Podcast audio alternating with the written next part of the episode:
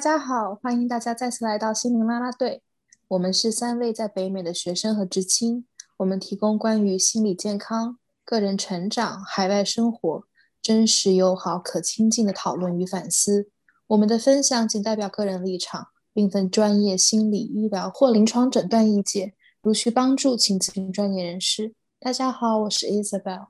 大家好，我是 Zoe。今天 Jessica 不在，就我们两个来聊一聊。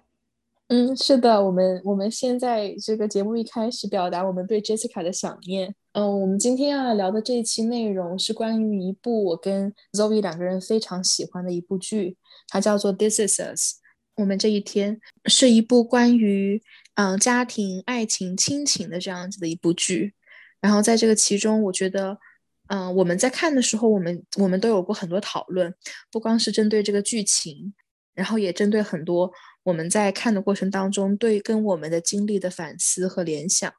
嗯，所以今天就有这样子的一个机会，我们就一起来讨论一下这部剧。在美国堪称《还珠格格》，是非常非常的火呀，那那是一个大火呀。我们觉得里面有很多关于家庭啊，呃，亲密关系啊。亲子关系啊，可以有很多可以聊的。就这个故事，首先它是个非常好哭的一个故事，是个非常好哭的一部剧。如果你压力很大，想要给想要好好哭一场，你随便找一集来看，都大概率你会哭得出来。然后其中也有很多经典的台词。然后这一部剧，它的故事梗概大概是围绕着一个一对叫做 Pearson 夫妻。皮尔森夫妇在第一集当中哦，我再再再穿插一句，我们本集会有非常非常非常多的剧透。如果你在意剧透，也许你可以看完以后再来听我们在这里闲聊，或者说你不在意剧透那就最好，我们可以一起来。最好是你有看过，你可以跟我们一起留言分享你的感受。这对皮尔森夫妇，他们一开始的时候就是这个爸爸在过三十岁的生日，那这个时候也靠近了这个太太的临产。他们就发现自己怀了三胞胎，在他们的生产的时候就发现，他们因为难产和出血的问题失去了其中的一个孩子，所以他们有两个孩子。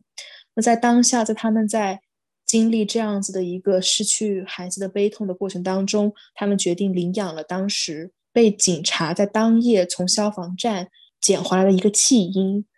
那这个皮尔森夫妇他们是非常典型的美国白人夫妻。但他们捡的这个弃婴是一个非裔美国人，然后就围绕着这三个孩子在这样的一个家庭当中成长，以及他们成年后建立自己的家庭，以及这对夫妇他们个人的原生家庭这样子一个故事。所以呢，这个家庭就是父亲 Jack，母亲 Rebecca，然后三个孩子是同一天出生的，大概是大儿子 Kevin，然后女儿 Kate。然后还有一个弟弟叫 Randall，所以就围绕他们三个人成长的故事。故事开始是他们是过三十三十几岁的生日，然后讲他们各自的情感生活。刚开始的时候感觉是一个非常幸福恩爱的家庭，父母有非常浪漫的爱情故事，然后也很爱他们的孩子。但是渐渐的，随着这个故事展开，你就发现，其实就在这样看似很完美的家庭里面，还是有很多的伤痛。每个人的成长都有他的遗憾和和缺失。刚刚周易讲到这一点，我突然想到，其实，在第一季的时候，尤其能看出，是因为他们的时间线第一开始是混乱的，他们是同时看到爸爸的生日以及孩子三个人分别三十岁的生日。一开始你是不清楚人物关系的时候，你会觉得哦，这些人没有任何的关联。那后面会慢慢意识到，哦，他们在同时在不同的时间线在呈现，也许是不同的角色在同一个生命周期，或者不同的角色在面临了他们人生当中都同样经历的这样子的事情，其实是很妙的。我觉得在在特别在第一季的时候呈现了很多时时空这个交错的状态。是的。我觉得他们这个家庭的关系很有意思。Jack 这个爸爸跟很喜欢他的女儿，跟 Kate 的关系很好。然后 Kate 从小体型偏大，所以他爸爸会很担心他交不到朋友或者怎么样，有给他很多的关注。就妈妈会跟 Randall 另外一个儿子比较要好，也会因为他是领养的孩子，也会给他很多的关注。所以他儿子 Kevin 就会觉得感觉被忽视了，所以他对于他的弟弟有很多的有很多的怨恨，然后引引起了他们之间很多的长大以后也是很多的争执。对我，我觉得 Zoe 这个分析的很好，因为我记得一开始的时候，嗯，Rebecca 有经历过一个一个挣扎，就是当他在这个哺乳他的孩子的时候，他觉得他跟他他跟领养的这个孩子跟 Randall 很难产生这个 connection，很难产生个链接，这是他很挣扎的。我记得他们在孩子大概七八岁的时候去游泳的时候，曾经有一些这个非裔美国人的母亲来找到 Rebecca 说：“你根本不懂得怎么打理你的孩子头发。”我觉得在这里你也能看到他们种族之间带来的一些在文化背景上的问题。是，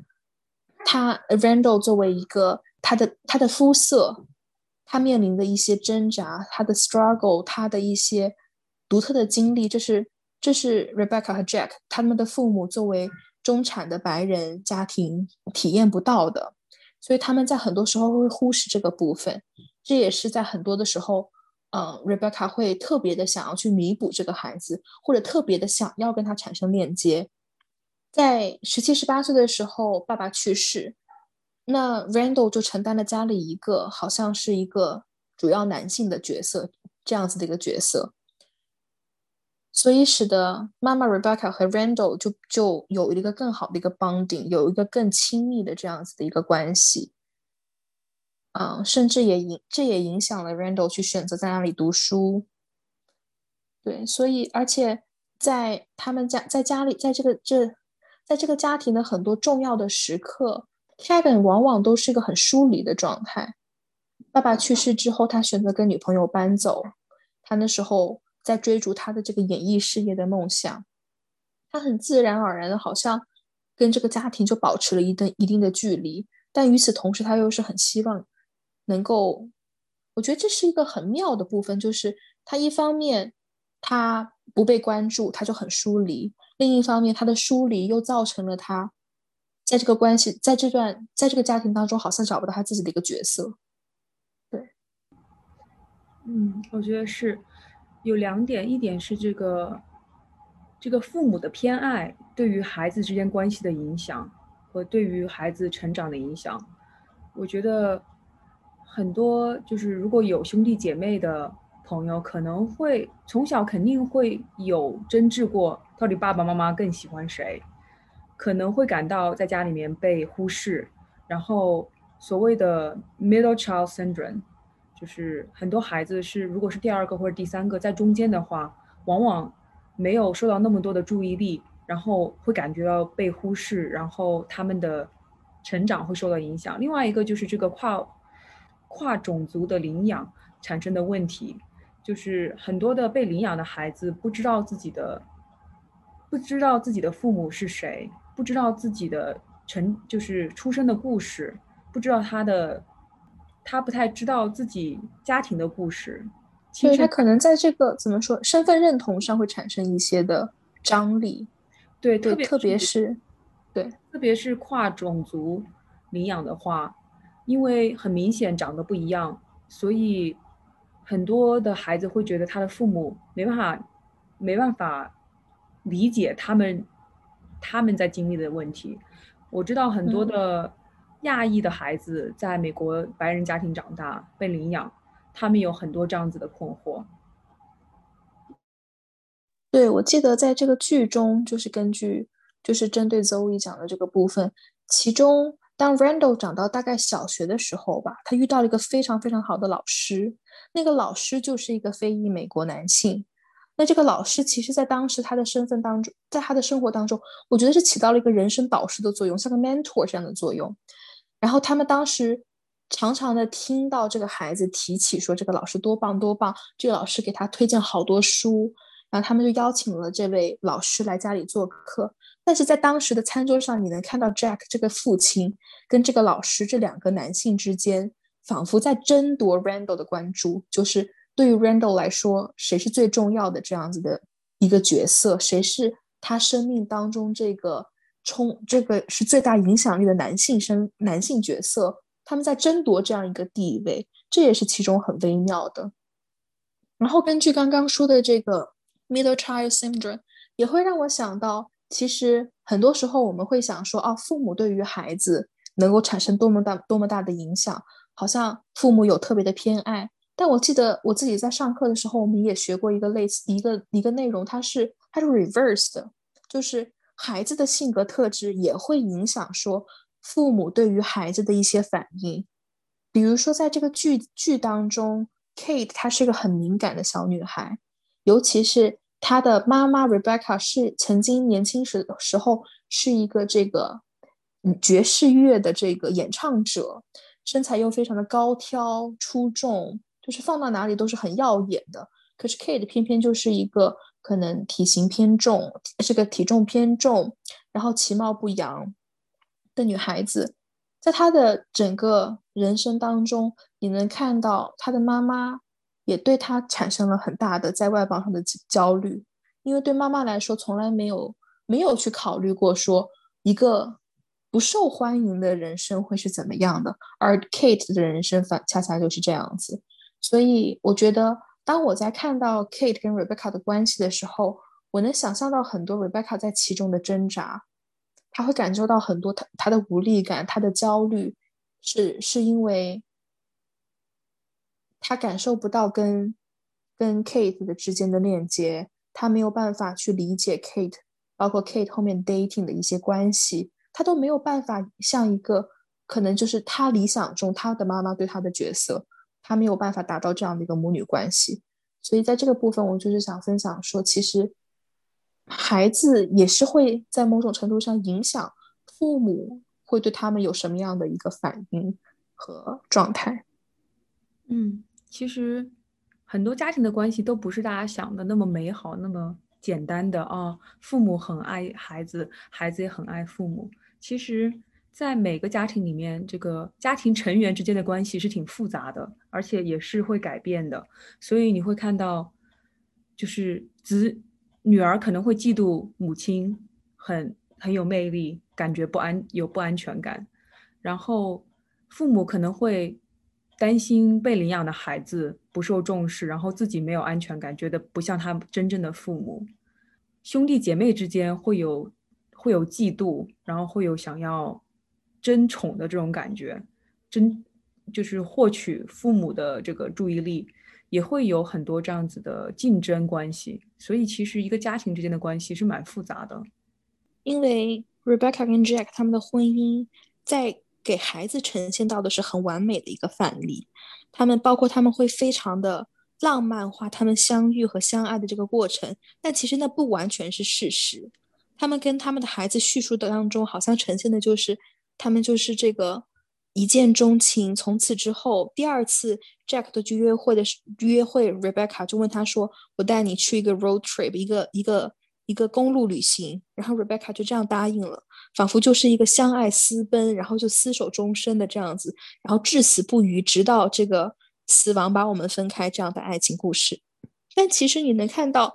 在后面你的更多演绎的时候，其实。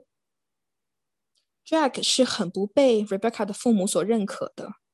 Jack 因为他的他们两他们两家的身份的悬殊，以及 Jack 是非常非常的高自尊，很敏感，所以当 Rebecca 的父亲跟他有单独的相处的时候，这其中也是有非常大的张力的。这个爱情故事并没有想象中就是这个王子公主一见钟情那么美好。但是正因为他们的父母是这么呈现给他们的孩子的，所以在给他当他们的孩子。嗯，不管是 Kate 还是 Kevin，还是说 Randall，可能 Randall 更好一点。尤其在 Kate 和 Kevin 他们寻觅人生伴侣的时候，他们有非常非常高的期待，他们有非常非常理想化的一个一个过程，就是他们认为我找到 the one，我找到那个人，我就从此 happily ever loved，happily ever after，就好像父母一样幸福。对，所以我觉得这是一个很很有趣的点，就是幸福的婚姻竟然会成为。孩子寻找幸福的这个障碍，或者说是一个潜在的压力，我觉得并不一定是幸福的婚姻会成为他们子女的障碍，而是过度的把婚姻理想化，只给孩子呈现出理想化的那一面，没有跟孩子们讲这个其中的艰辛和很多现实的部分，会让子女对于婚姻和亲密关系有不切实际的很高的幻想。其实 Jack 和 Rebecca 他们的家庭都不是很完美的，他们在自己的家庭里面都受到很多伤害，所以他们很想来营造一个完美的家庭。是的，但是。我们会看到，尽尽管他们两个真的是很用心的在抚养他的孩子，也是非常的，也是非常尽责、尽职尽责的。但是你会看到这些孩子在成长的过程中，还是不可避免的受到了很多、受到了不同的伤害或者忽视，以及就是很多成长的痛苦。所以，就是就算是。父母有很好的这个意向，但是也没办法避免童年的伤害。我觉得，你能举个例子吗？就是他们童年的时候比较大的一个挣扎。因为，因为据我上一次在看这个剧已经一年半的时间了，我能够想到 Kate 的挣扎更多的是她的体型、进食障碍的这个方面。她好像反反复复跟她的身材在做挣扎，甚至经历过很瘦的时候。然后包括她后面出现这个暴食各个方面的情况，那 Kevin 或者说 Randall 啊，我想到 Randall 的挣扎，Randall 的时候是很小就开始经历，我觉得是 anxiety 和 panic attack。他在这个 Randall 是比较明显的，你能看到在这个 mental health 上面的一个一个呈现，他有惊恐发作，他有焦虑症，甚至他成年之后跟他的。跟 Kevin 很多时候维系关系的方式是，他在惊恐发作的时候，他原来只能够寻找爸爸，后面去寻找 Kevin 他的这个兄弟。是，我觉得你看他们三兄妹，呃，Kevin 是感觉很被忽视，觉得爸爸妈妈不关心他，也就是造成他的一些伤害。Kate 的体型的问题。爸爸好像有点溺爱他，然后会带他去冰激凌店，也没有很好的帮助他去控制这个体重。父母尽管很担心这个问题，但是好像没有足够的资源和知识来帮帮助他应对这件事情。然后 Randall 的惊恐惊恐症以及对自己极高的要求，从小的学业的极高的要求，父母也是知道的，父母也是在应对的，但是还是没有很好的去。去应对这件事情，我觉得父母也会担心啊，Randall 又又开始焦虑了，Randall 压力太大了。但是他们可能没有足够的知识和这方面的储备去帮助他。可能那个年代的话，看心理辅导咨询也是很少见的，所以这也这也体现了父母学习心理健康知识是多么的重要，可以帮助他们的孩子。八十年代就相对而言，不管这些心理健康各个方面，我觉得还是有很多需要进步的部分吧。在整个这个片子当中，药物成瘾，我觉得都是一个很被着重的这个浓墨重彩的一笔，而且本身在美国社会也是很大的一个问题。这个药物成瘾，如果从这个。Pearson 家庭里面去看第一代，要从 Jack 的爸爸开始。就 Jack 从小是生活在一个有这个家庭暴力、有嗯酒精成瘾的这样子的一个家庭当中。他跟他的父亲是非常非常大的这个张力。他甚至当时离开家，嗯，或者在我我印象里当里的几个片段都是爸爸在家里拿个酒瓶喝酒，然后甚至用酒瓶去砸他。然后他就这样子冲出家门，但是当他在中年进入中年进入婚姻当中的时候，他有一段时间其实也是酒精成瘾的，甚至都因此影响到他的工作。然后最后他才是痛下决心去去去控制这个问题。而在这个故事当中，还有一个稍微的稍微。这个 sad character 稍微这个叫做不那么重要的一个次要角色是 Jack 的弟弟，他应该叫 Nick，他是从越南战场回来的一个越战老兵，有药有酒精成瘾，常年酗酒，后来因为有了这样子的一个，嗯暴力袭击的事件，后来被强制的送入了这个 AA，要去参加匿名的戒酒协会。除此之外，他们的儿子 Kevin，Kevin 从一开始就是一个糜烂的好莱坞明星的形象，对吧？就是嗯，在酒店里面成天就是在酒店里面没有一个固定的居所，然后跟不同的女性发生关系，然后不停的就是喝酒啊、药物啊这些。药物成瘾，就现在的研究来说，很多跟基因相关，但是也跟环境相关，但都是一个非常非常严重的，在代际之间会产生影响的这样子的一个一个一个一个社会问题。很多人他是药物成瘾的受害者，那他最后也不幸变成了药物成瘾的施害者，他也将这样子的一个很不稳定的一个一个因素。不断的在关系当中去增加这个关系的张力，这个让我想到，其实他这个电视很好的去探讨了一下这个酒精成瘾，就是家庭的原因。所以有一次，Kevin 在酒精上瘾，然后被迫去送去戒，就是戒断所。然后他跟他的心理咨询师一起请来他的家人，一起参加一个全家的咨询。然后 Kevin 就开始讲他为什么会酒精成瘾。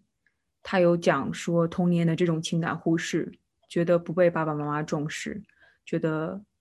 觉得没有得到应该得到的关注和和和爱。然后家里的人就立马变得非常的 defensive。Randall 就开始维护这个妈妈，然后 Kevin 就变得更加生气，然后 Kate 就在旁边很害怕的在那哭。你就看到这个整个家的这个 dynamic 很有意思。所以很多时候，子女在家庭里面受到伤害，想要去跟自己的家人说你们伤害了我，有些什么事情伤害了我，家人是很多时候是很难接受的，因为他们。他们看不到，就是另外的家庭成员受到了伤害，然后他们觉得应该去维护自己，维护就是家庭里面其他的成员，所以很多时候他们他们会觉得被攻击，他们觉得这个家庭成员就是在为自己的失败找借口，所以你就就导致这个很多的人他没办法得到一个理解。和道歉，就是没有办法跟自己的家庭有很好的和解。对，我觉得其中那一期就是讲到这个家庭咨询那一期，也是很也是非常的非常的微妙的。当这个咨询师提出这个说请 Kevin 把家人带来的时候，呃，我们我们我知道很多那可能在这个做家庭咨询的一些。背景的咨询师当中，会觉得这是一个很很微观的一个世界，去看到说这个家庭的一个关系。那我我当时看那一期，我其实印象最深。我印象最深的是父亲 Jack 这个角色，他已经他其实，在孩子们的生活当中只生活到十七十八岁，但他对他们的影响却是这么的根深蒂固。他虽然已经不在这个家庭很很很长时间了，但他似乎从来没有缺席过。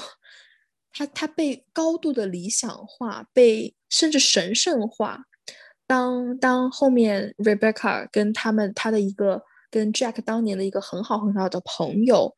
叫做 Miguel，对，当他跟 Mi Mi Miguel 就是开始联系上，甚至最后再婚的时候。这这个全家的孩子的这个反对都是非常明显的。Miguel 在这个家庭当中是个非常隐形的存在，没有人在乎他。大家可以公开的这个这个提醒，就是公开的开他玩笑，把他开涮，甚至说一些很很不尊重他的话，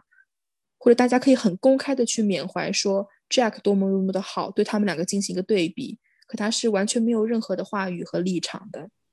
除此之外，就讲到这个家庭治疗，我还是想到说，其实后面呈现了很多次 Randall 进入咨询室。Randall 咨询他进入咨询室的时候，其实我觉得跟可能很多人一开始进入咨询的感觉很一样，很一样的，很很相似。他是很排斥咨询的，他是一种为什么我要来这里？只有弱者才要咨询，就是他一直都会把觉得觉得自己是一个非常的这个有 will power 的这样子的一个人，就是他想什么他就可以做成什么，他自己的人生本身也很成功，相对而言，嗯，所以他是觉得这是非常示弱的表现，甚至他一开始这个女性咨询师，他会有很很攻击性的一个呈现，就是就是你你要我来讲什么？为什么我要来讲？然后甚至会说你，甚至对于这个咨询师的，好像是咨询师的摆设吧，还是这个水茶水，会进行一些指责。那他偏偏，嗯，他偏偏讨论的内容都是围绕着他的母亲 Rebecca，也是一位女性。如就是在心理咨询上，我们会说这是他们他的一个移情，对 transfer，就是一个移情的反应，就是。也许在同一性别的咨询师身上，或者这个咨询师的某一些特质，能够使能够引能够能够使得或者说引发这个来访者把他跟其他人的关系呈现在这个跟咨询师的关系当中。所以你能看我我看到的，我观察到的，或者我理解的就是，其实 Randall 对于 Rebecca 对他的母亲是有非常多的不满的。比如说，当父亲去世之后，他不得不承担这个角色。他甚至需要在周末的时候回家，帮帮妈妈修东西，帮妈妈洗衣服。这在很大程度上其实影响了他做一些人生决定。但与此同时，他不允许自己去呈现这样子的一个攻击性，他不允许自己表达对于妈妈的不满。他把这些部分都都给都整个就是 reserve，整个给控制压下去了。但他在跟他的咨询师讨论到的时候，他恰恰他恰恰把这个部分给表现出来了。嗯，我觉得这点很妙。然后另外一个印象比较深刻的是，其实有一集是谈到 Randall 不断的回到过去，不断的在思考，如果当时父亲没有死，没有去世，他们的家庭会怎么不一样？然后他的人生会怎么不一样？我觉得就是能够感受到，就是。当人生出现了重大的这种苦难 trauma 的时候，就是很多人会不断的回到那一刻，不断的想说，如果我做了什么事情，会不会不一样？然后就是一生都背着这个非常大的缺失和遗憾，就没办法，没办法去继续自己的生活。我记得他在咨询室里，在咨询师的引导下去回想的时候，其实我觉得。他们的三个孩子原本的这个想法都是，如果爸爸在，一切都会很完美。但恰恰当 Randall 在回想这个的时候，结局不是完美的。他会想象说，如果我当时爸爸没有去世，我能记得一个细节是，如果爸爸没有去世，我就不会因为要照顾妈妈而不去选择他想去的，本身一个是以黑人社区而成而有名的这个大学。而他进了一，而他选择了一个靠近自己家的大学。他如果没有选择靠近自己家的大学，他就不会遇到他未来的妻子 Beth。这是一个细节。然后呢，还因为也许好像还有提到，因为爸爸的去世，他们三个弟兄姐妹的关系变得更加的亲密，而不是那种老死不相往往来不相见的关系。但是我觉得，的确就像刚刚 Zoe 讲的。他们在里面探讨了很大的一个话题，就是 grief and loss，就是我们怎么样面对这个丧丧失，我们怎么面对亲人的离去和悲伤。我觉得也能从他们三个人身上看到不同的 coping skill，包括在 Rebecca 身上，也能看到他们三个人是怎么应对这个去世的。但是我在这里也想剧透一点，也想说，就是爸爸去世这个，他们实在是拍的太好，太精妙了，就他。我作为一个观众，那一段我真的是哭到要晕过去。我觉得这个剧很喜欢在最后三分钟给你一些意想不到的事情嘛，让你在下一集去看。所以他们最后爸爸去世是在一个火灾的这样一个 setting 下，但然后他们当时养了一只小狗，Kate 很想把那个狗救出来，但是 Jack 又这么在意妹妹的感受，所以就冲进火场把狗给救出来了。但当时就留下悬念，悬念说，那 Jack 到底还活着没有活着？Jack 的确活着出来了，还拥抱了他们一家四口。他们一家四一家四个人紧紧的拥抱在五个人，不好意思，出来了还还拥抱他们的孩子，然后一家五个人紧紧的拥抱在一起，一切都很完美。然后 Jack 被送进医院，甚至都很好。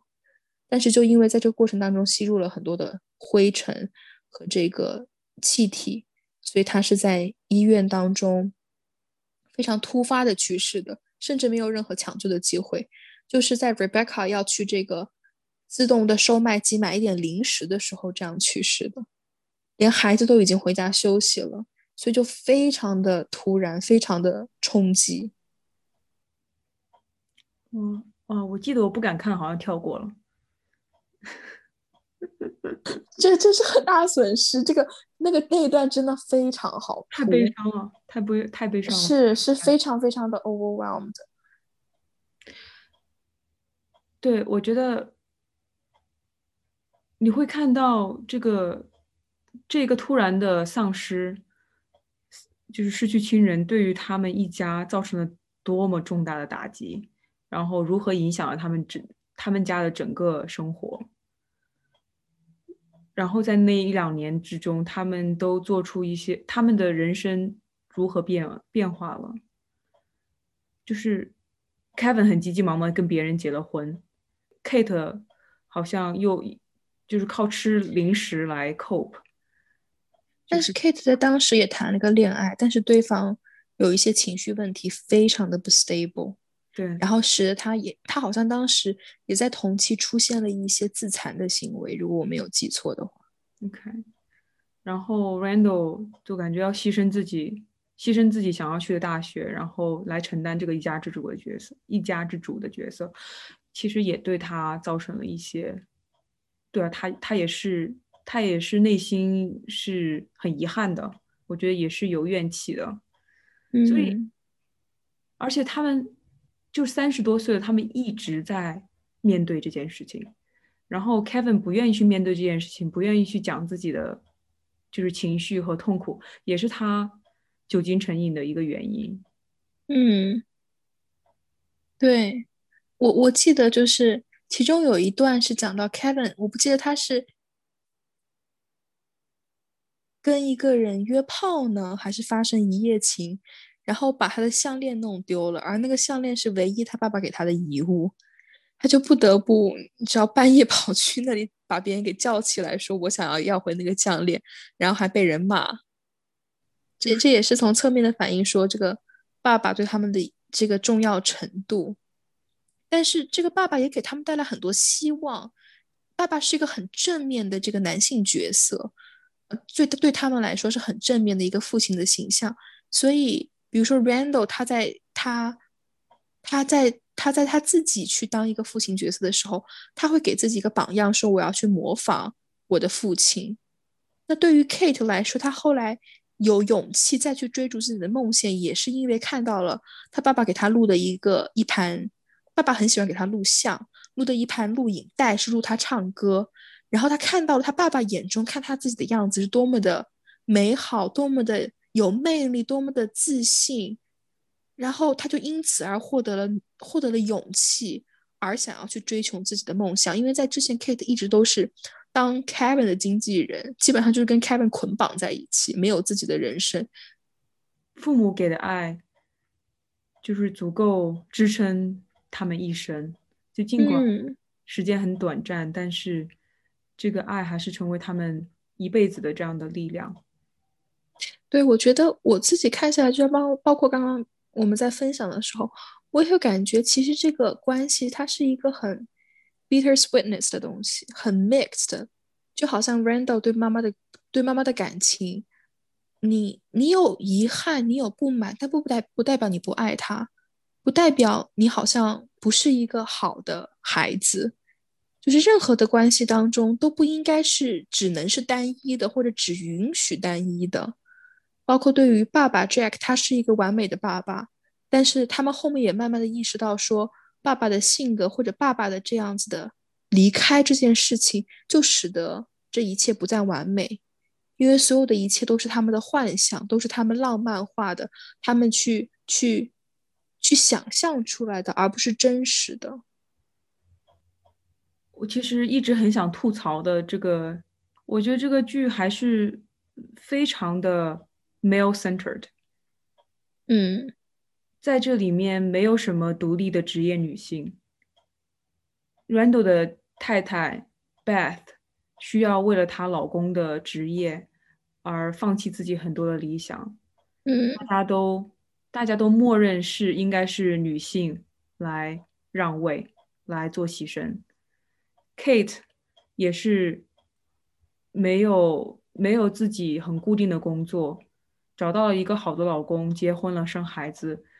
去读了，去重新去上了大学，但是后来就根本没讲了。就是女生的女性的事业在这个剧集里面一直都不重要，而这个这个这些男主的事业都是非常成功，然后非常有钱，hyper masculine。我觉得就就是在都二零二零二零二零年了，二零二一年了，这些家里面基本上全部都是男生在男性在负责。带来绝大多数的收入收入来源，而女性都没有自己独立的事业，或者都没有就是很连续的事业。唯一一个职业女性比较会讲她的成功和她的职业的是 Kevin 的一个女前女友叫邹，也叫 Zoe。但是呢，这个她的职业设计完全是为了。这个剧情线所设计的，因为因为要去越南拍这个纪录片，所以才专门安排了邹乙这样子一个纪录片导演的这样子的一个一个角色。我很生气的是，在这个在这个剧集里面，女生就一直的生小孩，对于女生的职业、女性的职业没有一点正经的描写，非常生气。在这里面，我最生气的一点是，是叫 Sophie 那个角色，就是 Kevin 的前妻。同时也是前女友，她是非常好的一个女生，但我觉得她一直在捡垃圾。就当 Kevin 需要一个温暖的怀抱的时候，他就投奔 Sophie；然后当他觉得哦自己差不多了，这个又可以 functioning 了，又跑走了。但每一次他回去，好像这个 Sophie 都都在那里，都永远会很温柔的对待他。但我很高兴，在最后、最后、最后的时候，当 Sophie 面临一个他的父亲去世的时候。啊，Kevin 有去出席的葬礼。当在后面这个 after reception 的时候，嗯，Kevin 犹豫了，他没有再进去了。我觉得他终于，在我看来，对他来说，我我看到，我看来，这是 Kevin 的一个成长。他学会在尊重 Sophie，他学会知道他们之间那个 boundary 在哪里。对我作为一个女生，在这里面学到的教训是，一个女生的，就是。这个女生的前老公